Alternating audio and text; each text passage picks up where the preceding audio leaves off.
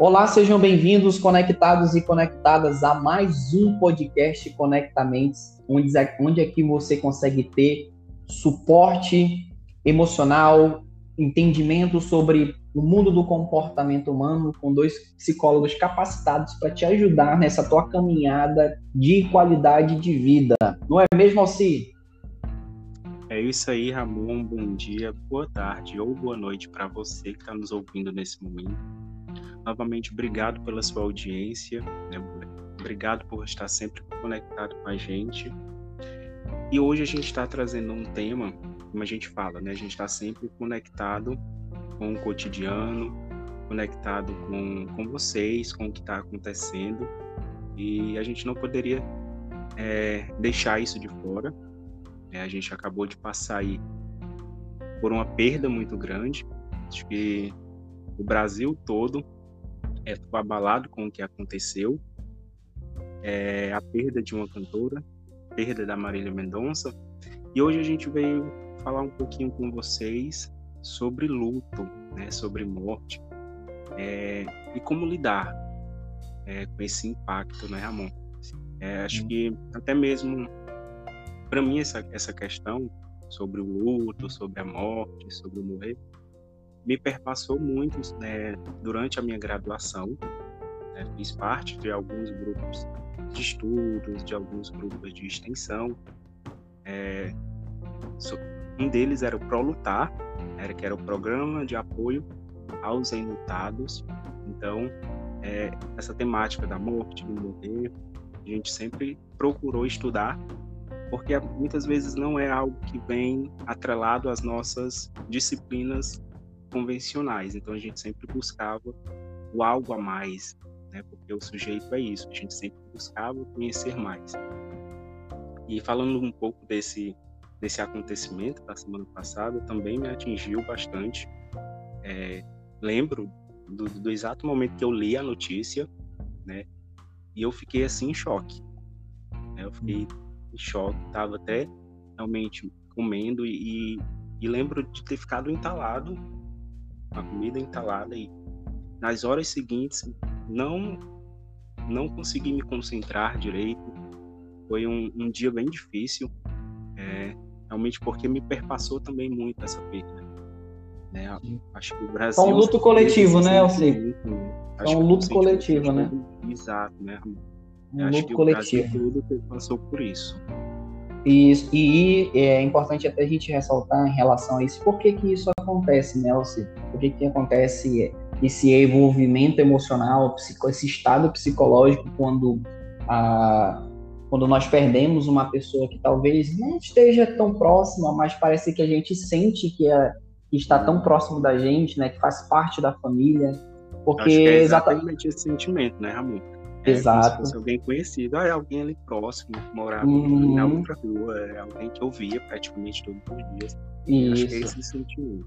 Porque o que acontece, Elci, é, existe um estado de idealização, né? Que quando eu pego um artista, eu pego um herói, né? Desde criança nós sempre fomos apaixonados, gostamos de pessoas, de heróis e heroínas, né? Pessoas que que poderiam nos ajudar, poderiam salvar o mundo. E quando os artistas, esses escritores, existem toda uma é, é, é, os atores, né? Existe uma representação emocional, porque a gente está visualizando, eles fazem papéis importantes dentro da sociedade, cantam músicas que a gente traz para dentro da nossa casa, que a gente passa a ouvir, escutar. Então, tudo isso tem um envolvimento e faz é um com que a pessoa. De identificação, né? Exato, de que eu me identifico e eu idealizo aquela pessoa como se fosse da minha família. Então, quando eu perco é, é, a, a perda dessa pessoa, né?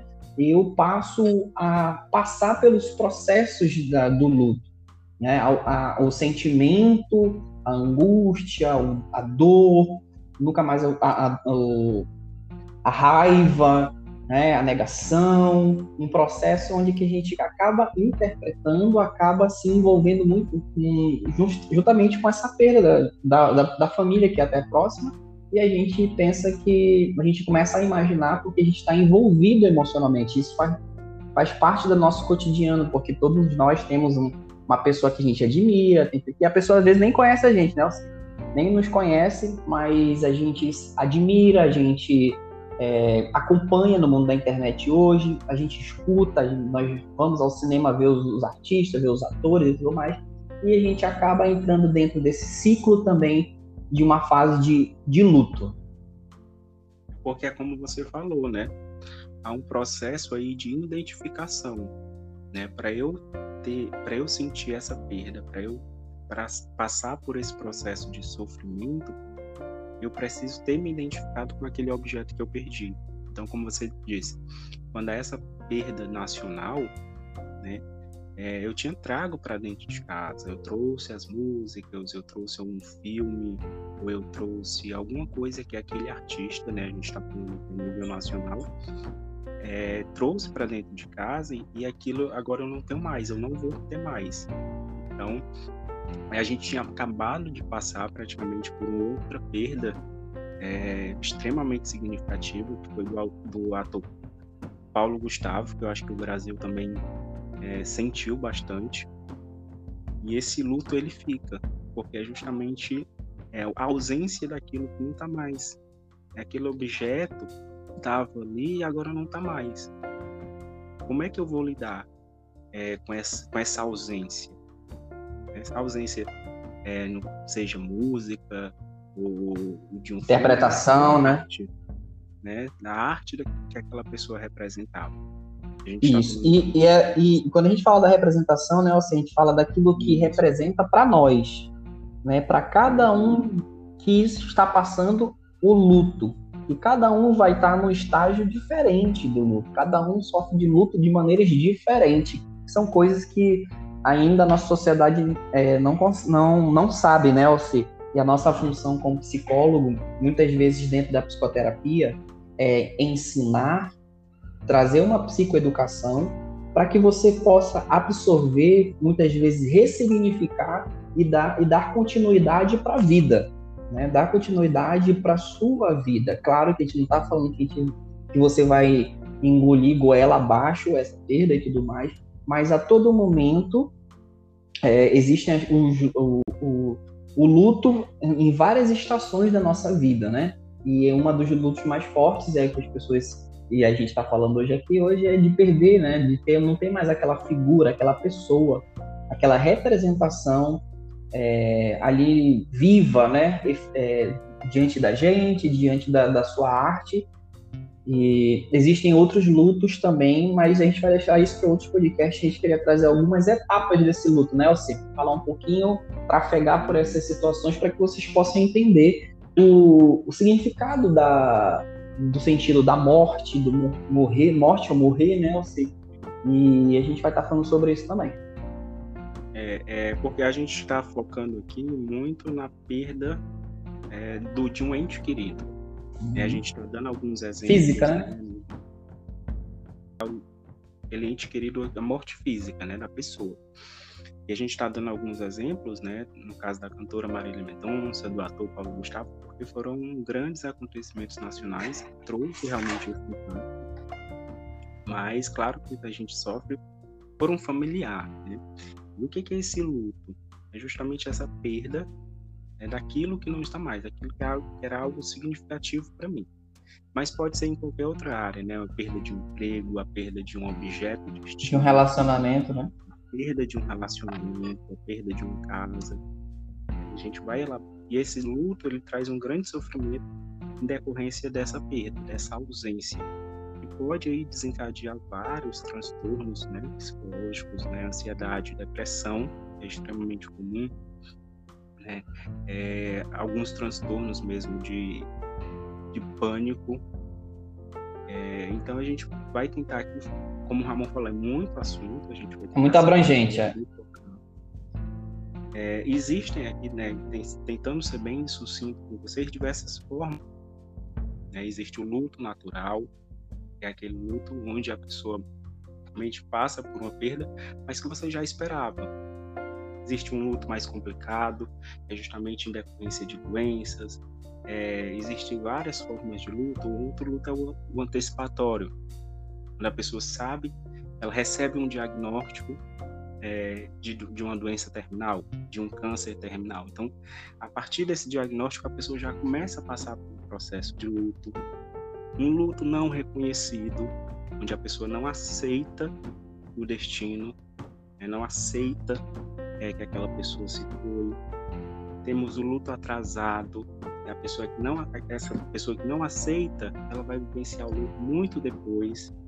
Temos o luto traumático, que é justamente o que a gente passou e está passando com a perda da, da Marília Mendonça, que foi um trauma, uma coisa repentina. E aí existem diversas formas de luto. O que a gente está tentando falar aqui é que quando o sujeito chega na nossa clínica, chega para a gente com esse problema, a gente precisa identificar que luto é esse, é onde é que se encontra. E quando é que se torna um problema o luto? Né, Ramon? A gente precisa pensar. As pessoas podem pensar, ah, mas essa pessoa de luto é normal? Não é normal? Será que sempre quando eu perder alguém, eu vou precisar buscar uma ajuda terapêutica? Quando é que isso se torna um problema? É, o luto ele é natural, é, principalmente para nossa para nossa cultura. É, existem diversas culturas que lidam com o luto de outra forma, né? Acham que a morte é uma transcendência, que esse sujeito ele não morreu, foi para um outro plano, enfim. Mas para nossa cultura, ainda assim está muito atrelado a morte com o sofrimento. Sim. E a gente Eu precisa vejo... identificar Alci, desculpa te interromper. Eu vejo assim em relação, né, é, é, essa, essa, esse luto ainda não sendo digerido da melhor forma, não sendo passado, elaborado da melhor forma, porque nós falamos muito pouco sobre a morte, né? Hum, nós falamos muito pouco nossa sobre... tem muito medo de falar sobre tem. isso, né? Quando as pessoas... Alguém chega falando... Se torna até assustador, né? Bate na madeira. Bate, bate, que ninguém tem que sair daqui. Mas é um estado natural da vida, né? É um estado que todo mundo vai tem um início, nós tem um meio e tem um fim, né? né? Nós não vamos ficar para a posteridade. Isso. É, é, então, quando, quando nós começamos a trocar essas informações, e como assim, gente, em todos os nossos os, nossos podcasts nós falamos que nós sabemos muito pouco sobre, sobre nossos estados emocionais. Nós sabemos muito pouco sobre o comportamento humano. E aquilo que a gente sabe ainda foi distorcido para nós. Ainda, foi, ainda nos foi ensinado errado, porque os nossos pais ensinaram da maneira que eles aprenderam, da maneira que os avós aprenderam e assim sucessivamente. Na verdade, eles, eles ensinaram aquilo que eles sabiam para gente.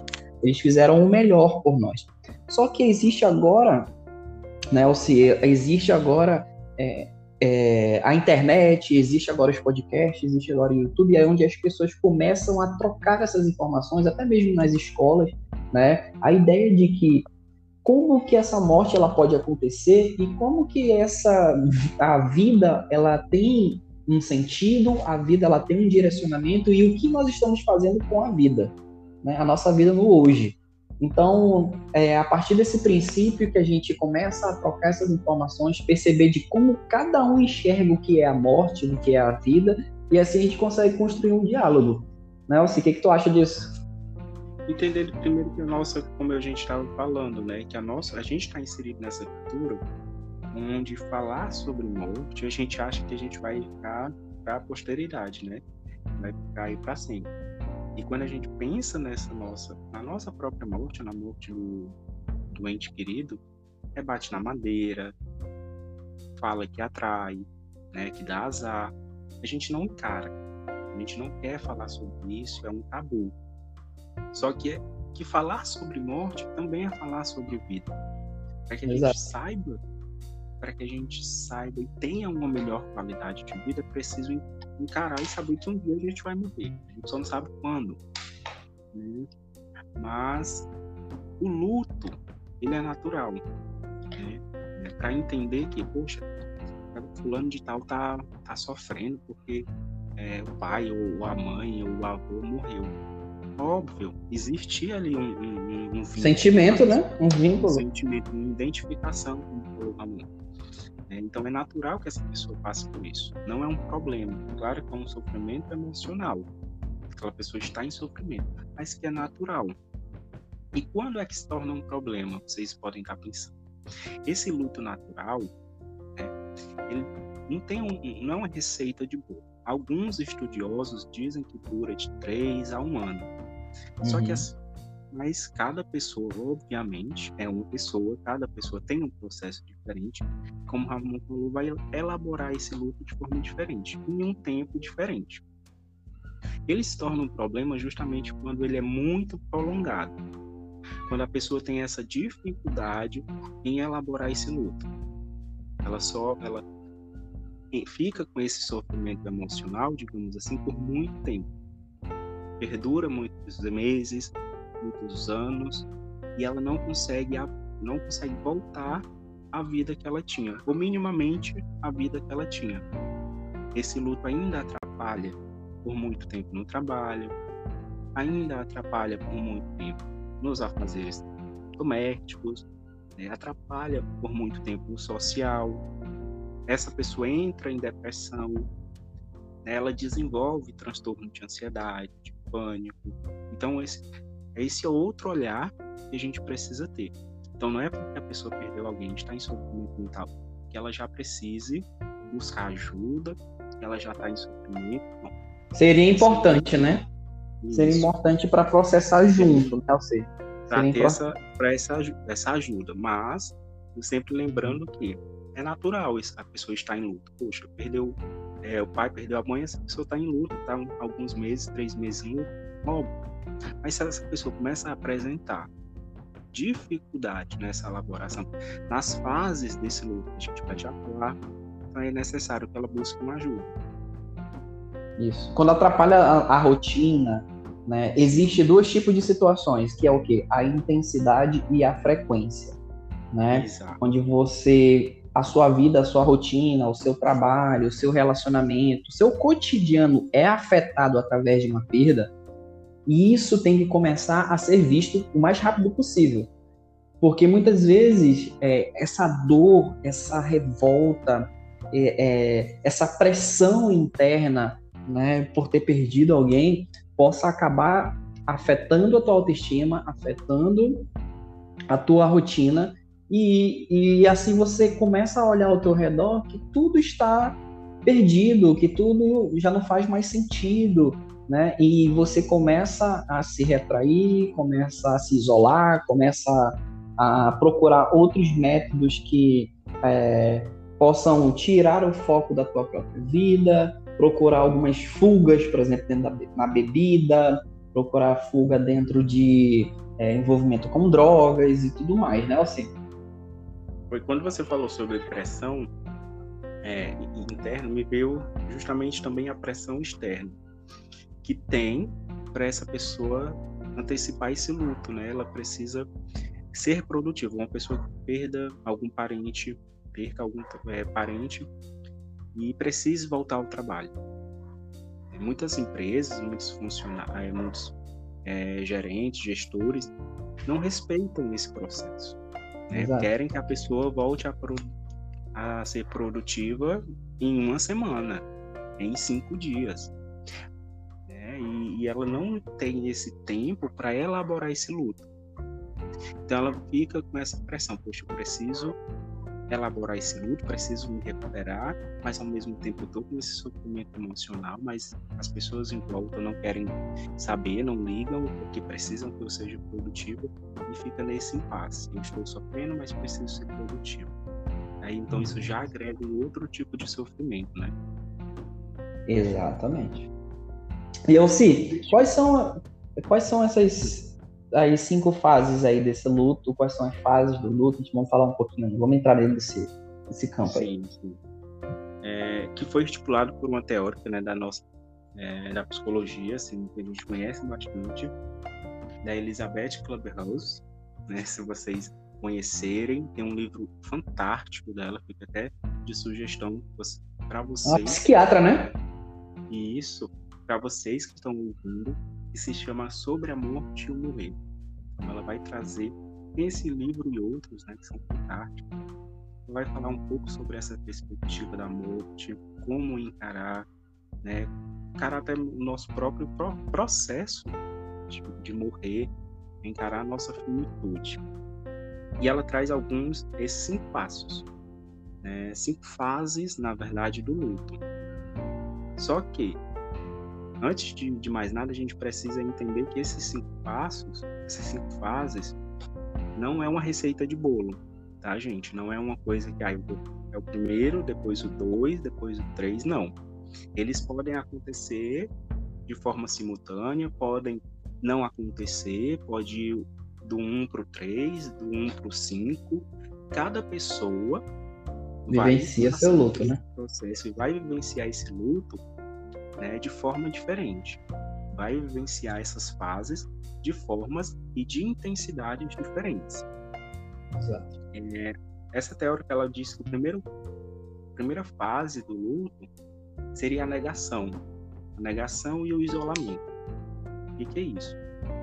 É, a pessoa ela nega, ela não acredita. Quando ela recebe essa notícia, aí a gente viu muito é, nas redes sociais, é, quando as pessoas receberam a notícia da morte da Marília, as pessoas comentavam: não acredito. É difícil cair a ficha. A ficha ainda não caiu. Eu não estou acreditando. Pode passar em todos os noticiários, mas isso parece que não aconteceu. Principalmente essa fase de negação dessas mortes muito repentinas, muito uhum. traumáticas. Acidentes, né? Nesses acidentes, né? Onde a pessoa não teve tempo de elaborar o luto ainda. Quando a pessoa recebe é, um diagnóstico ou sabe que já está em processo, pode ser que ela é, já elabore isso. Mas quando ela recebe a notícia, o primeiro passo talvez seja negar. Não, não acredito, não, isso não aconteceu, isso não é verdade. Então, um dos primeiros passos é esse, é o choque, né? choque de realidade que acomete o sujeito. O segundo passo, a segunda fase, dita por essa teórica, seria a raiva. Quando a gente fala raiva, a gente está falando do luto, né, gente? A gente está falando da perda de um ente querido. Só que ela também traz essas fases para as pessoas que recebem algum diagnóstico é, de finitude, algum diagnóstico terminal. Um câncer, por exemplo, que não tem mais tratamento, ela também vai passar por esse processo, porque também, querendo ou não, é uma perda. A pessoa já sabe que ali ela vai perder, então é um luto antecipatório. Ela vai passar novamente depois desse choque, dessa negação, não, não aconteceu, isso não é verdade, ela vai passar pela raiva, irritabilidade, né, grosseria, porque ela tá o quê? É um mecanismo de defesa. Não, isso não aconteceu comigo, eu estou com raiva e eu quero reprimir isso, eu não, não aceito. Isso não é para mim.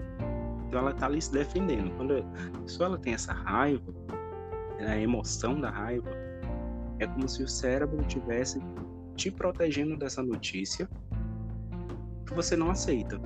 Você está extremamente é, em choque e você diz: Não, isso não aconteceu, isso não é para mim, isso não é verdade. Então você começa a interpretar isso como raiva repele essa notícia, você não quer aceitar.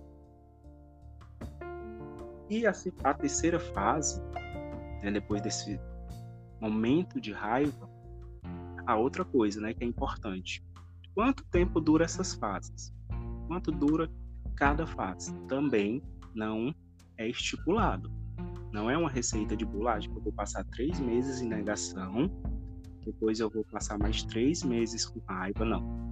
Não, é assim pode durar dias, semanas, meses, né? Essas fases elas são muito cíclicas.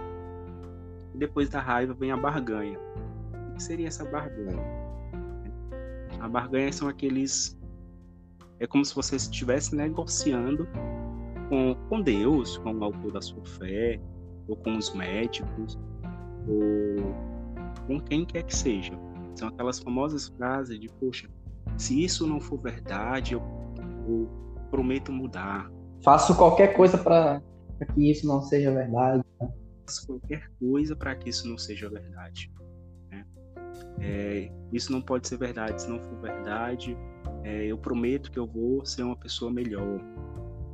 Né? Se isso não for verdade, é, eu prometo e aí, a partir de agora eu vou ter outras atitudes.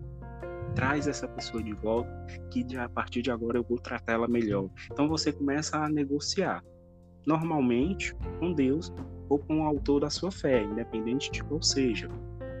Você começa a barganhar, a negociar né? essa volta de, do ente querido, o mesmo desse diagnóstico.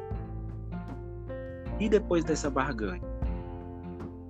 É como se a ficha começasse a cair. A gente viu aí negação, raiva, barganha. Lembrando que cada fase não tem um período, né? Eles vão acontecer de forma simultânea. Pode ser que eu barganhe e ao mesmo tempo esteja com raiva. Pode ser que eu esteja em negação e ao mesmo tempo com raiva.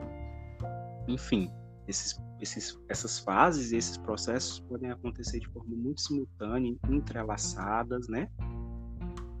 Após, eu costumo dizer que após essa barganha é como se a ficha começasse a cair. É como se você começasse a acreditar que realmente aconteceu. Realmente você perdeu aquele ente querido, realmente você recebeu esse diagnóstico, né? Você começa a entrar em depressão. Como em depressão? porque você começa a acreditar, mas ao mesmo tempo não aceita. Você sabe Nunca mais será como antigamente. Exato. Existe uma tristeza, né? né? Nunca mais vai ser como antes. É, eu perdi essa pessoa, nunca mais vai voltar. Nunca mais eu vou vê-la. Você começa a acreditar, porém. Existe uma tristeza profunda, né? Você, é uma das características da depressão, né? Exato. E é, que é o que diferencia. É, quando a gente fala depressão, não é aquela tristezazinha. Né? Não. É uma, é uma tristeza extremamente intensa. É. Aí vem o isolamento, vem a introspecção.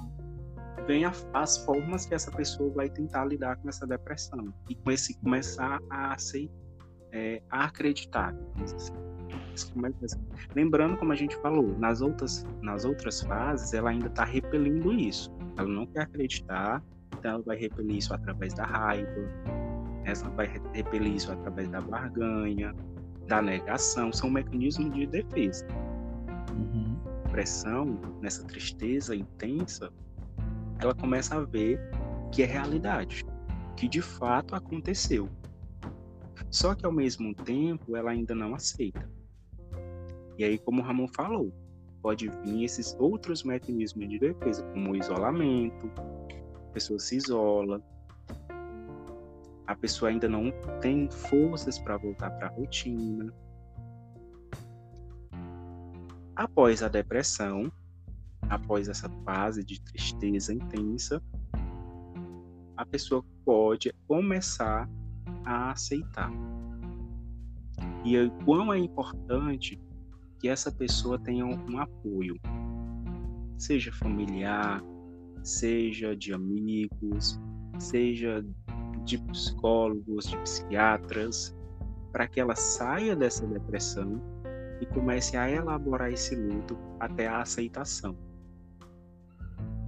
E aí, quando ela começa a aceitar essa realidade, quando a gente fala em aceitar um processo bem é, significativo para essa aceitação é a ressignificação. Exato. Porque uma frase, como o Ramon falou, que perpassa muitas pessoas limitadas é isso: nada vai ser como antes. E realmente nada vai ser como antes. É uma realidade. Nada vai ser como antes.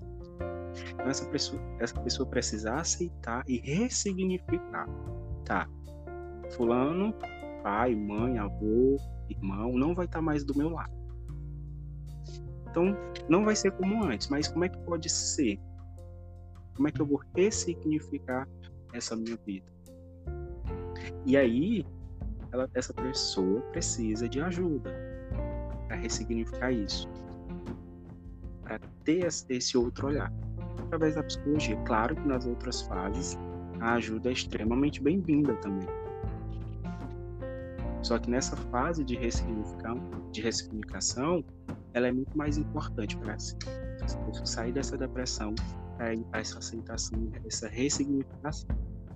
Só que lembrando, né, gente, essas fases nem sempre acontecem, e essa teoria deixa bem claro E essas fases elas não acontecem é, em, em, todas as pessoas. A pessoa pode ir da negação à aceitação. Essa pessoa pode ir da negação para a depressão e já aceitar. Essas, essas fases, Ou depois pode voltar. Perfeito, Ramon. E depois pode voltar.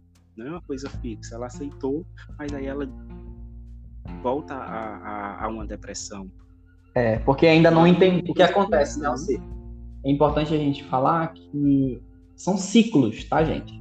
São uhum. ciclos, contextos e que cada um vai passar de forma diferente.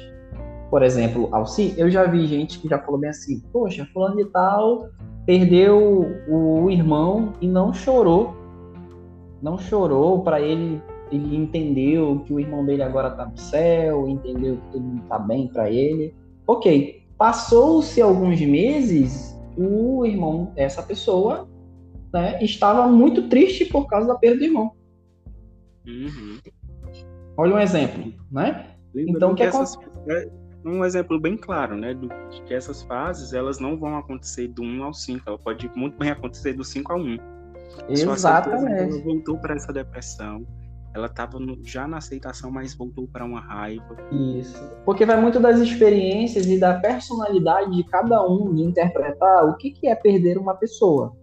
Das Sim. crenças, né, daquilo que eu acredito, da sua espiritualidade. Então, cada um é, é, é, tem um contexto, tem uma experiência do que é a vida, então cada um vai passar de maneira diferente. Se um não chora, não significa que ele não esteja sofrendo, gente, porque não precisa simplesmente a pessoa cair em prantos. Tá? Não sejamos não... fiscais de luto, né? Foi Exato, não precisa passar. que chegou, viu, Ramon? Tinha muitas pessoas comentando, né? É, mas isso é muitas vezes é, é uma falta de, de saber de informação. De, saber... de sensibilidade também, de, é, de saber, como você falou, de que cada pessoa vai passar por esse luto de forma diferente. Exato. Vai encarar e vai processar isso A gente, nós aprendemos, nós crescemos, é, na, é, é nós fomos ensinados que para estar triste, nós temos que estar chorando. E hoje nós entendemos, com o avançar da, tecno, da, da ciência, entendemos que o, o, estado depressivo, muitas vezes, ele, ele pode ser omitido. A pessoa está sofrendo por dentro. Tá, a dor, gente, a dor emocional, ela, muitas vezes. Exatamente. A dor emocional, as feridas, as cicatrizes emocionais, muitas vezes, elas, muitas vezes não, elas não são vistas. Porque é algo interno. É aí que entra a psicoterapia, é aí que entra o papel do psicólogo, que é olhar além do palco, olhar os bastidores, o que está acontecendo de verdade. Então, não necessariamente a pessoa vai chorar, vai gritar, vai, né, vai ter um comportamento mais agressivo. Cada um vai estar tá passando o seu processo ali, da sua forma de ver a vida. Então, é você entender e respeitar esse, essas etapas é muito importante para que você não sofra também porque você quer, porque quer que o outro sofra igual a você. E não é exatamente assim que funciona o processo do luto e o estado emocional de cada um é de forma diferente, gente. Não sejamos, como eu, como eu falei, fiscais de luto, né? Porque só teve, eu vi alguns comentários. Tem mais essa?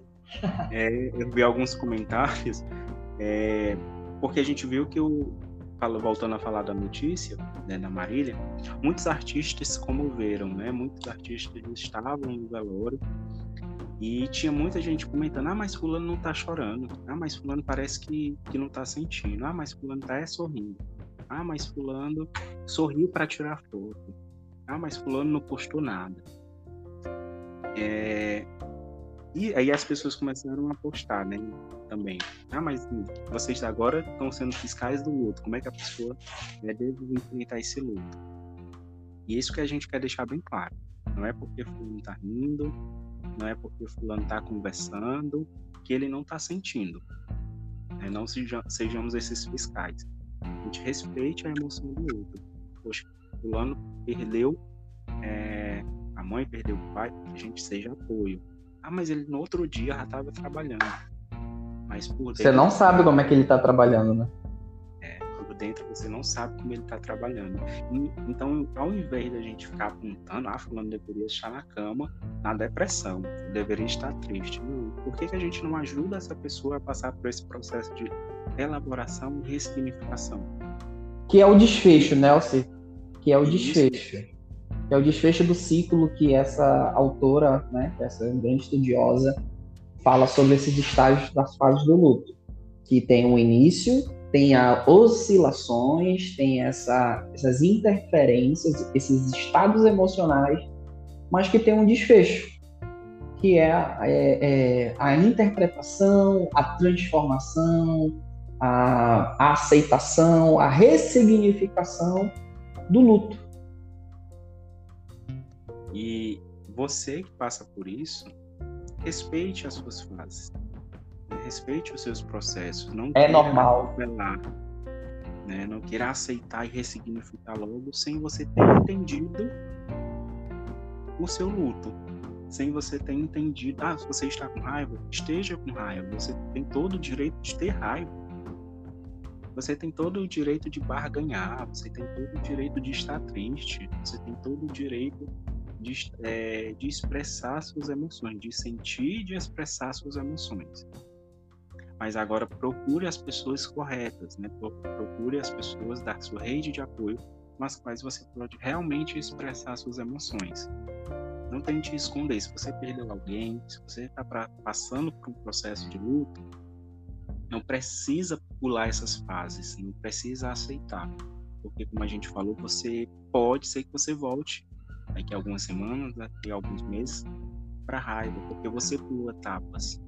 Então, esse processo de ressignificação, de aceitação, de superação, ele requer um entendimento. Ele requer um entendimento das suas emoções. Então, se você perdeu alguém, é normal que você esteja com raiva. Não ignore isso, o, o seu processo de luta. Não queira atropelar essas fases. Como a gente sempre deixa claro aqui, busque essa ajuda. Não se isole. A gente sabe a melhor... que, que é muito mais fácil, né? Assim, o caminho, uhum. você se isolar. Você entrar no seu quarto, não quer lidar com nada. Mas não caminho tão adequado. Então busque essa é. ajuda. Melhor, uma das melhores formas é elaborar cada situação da nossa própria vida, né? De que sentir a dor de verdade. Eu falo isso muito para os meus pacientes, você. Às vezes a gente quer colocar uma máscara, quer colocar uma armadura, aquela armadura de aço, onde é impenetrável, onde a gente tem que dizer que é forte, onde eu preciso ser forte. Mas muitas vezes isso causa um desgaste muito grande, assim. Causa dor, causa, causa um sofrimento muito maior. Exato. Porque eu não permito ninguém chegar perto de mim, eu tô sempre bem. É a frase, né? Então tá tudo bem. Tá tudo bem. E, e exatamente os seus comportamentos dizem outras, outra coisa. Então, vivenciar a dor faz parte de um processo de desenvolvimento também, gente. Olha que interessante. Vivenciar essas etapas, fazer com que você passe, elabore da melhor forma possível, onde você vai negar, onde você vai se revoltar, onde você vai entrar num processo de depressão, de tristeza, e até chegar na parte da fase da aceitação, onde você vai se sentir consolado, onde aquela dor vai chegar uma etapa onde aquela dor, aquela tristeza vai se tornar saudade, vai se tornar lembrança, vai se tornar história. É aqui que mora uma parte sensível, aqui mora uma parte assim que eu vejo que é muito poderosa, né? Que é muito significativa, que a tristeza se torna saudade e a saudade se torna história. Perfeito, viu? Exatamente. E as pessoas têm essa. Né, ah, vou desapegar e vou esquecer. Não. Você vai sempre lembrar, mas agora lembrar sem sofrimento. Lembrar, como, como o Ramon falou, como pertencente à sua história. Acho que a gente fecha com uma frase bem linda, né, que você falou, Ramon. Exatamente. São etapas da vida, gente. São etapas. Agora, é continuar, a, é você continuar, você que perdeu um ente querido na pandemia, você que perdeu alguma pessoa, perdeu é, algum parente, É, acho que talvez a melhor resposta que você possa dar para essa perda é continuar a sua vida, continuar caminhando aos poucos, dando pequenos passos todos os dias, porque que tal pensar que aquela pessoa que se foi queria ver você sorrindo, queria ver você caminhando, queria ver você conquistando, queria ver você trilhando novos caminhos, porque talvez a vida daquela pessoa foi seguida dessa forma, né? Então, se permita de fato sentir e se permita também ser transformado, ser mudado, ser consolado, para que tudo isso que está acontecendo na tua vida hoje possa se tornar uma história, uma linda história que você possa contar para os teus filhos, possa é, relatar em outros momentos como uma, uma saudade e que você possa fazer tudo diferente a partir de agora, amando, dizendo mais que ama, dando boa noite, dando bom dia, não ruminando pensamentos negativos, mas alimentando pontos positivos da vida que você tem todos os dias. Você não precisa passar por isso sozinha, você não precisa passar por isso sozinho. O importante é você entender que você é, existe saída, existe tratamento e nosso papel como profissionais da psicologia, como psicólogos aqui no nosso podcast, é ajudar você da melhor forma possível. E que você possa ter entendido né, etapas da melhor forma, você que está escutando a gente aí, lavando a sua louça, lavando seu banheiro, dentro do carro, e que você possa entender que não, você não precisa estar, tá, não precisa passar por isso sozinho, nem sozinha. Estamos aqui para isso, para te ajudar da melhor forma possível. Não é mesmo, Alci? É isso aí, Ramon. A gente super, super entende, super compreende, não só como profissional da área da saúde, mas como ser humano. A gente entende o quanto perder alguém significativo é, traz esse sofrimento emocional. Então, respeite as suas emoções, como o falou. É, entenda essas fases, entenda que você vai passar por esse processo e como ele também trouxe, a gente não precisa passar por isso sozinho. Está difícil, busque apoio. Vai se tornar um pouco mais leve passar por isso. Tá bom? Exatamente, gente. Espero que vocês tenham gostado. Compartilha esse episódio com os teus amigos, com as pessoas que você está vendo que está triste, que está passando por um processo de enlutamento também, tá? Nós, é, espero que esse podcast possa ajudar outras pessoas sobre o entendimento do que é um luto, o entendimento desse processo, desse luto é, social, desse luto vivenciado por todos nós aí, dentro também de uma pandemia que foi muito brusca, ainda estamos passando por essa pandemia, tá bom? Mas que nós estamos aqui para dar informações, para ajudar você da melhor forma possível, dizer que cada etapa é necessária, cada etapa pode ser elaborada e você pode sair dessa com uma nova perspectiva do que é viver, Tá bom, gente? Muito obrigado. Esperamos vocês no próximo episódio. Até a próxima. Tchau, tchau. tchau.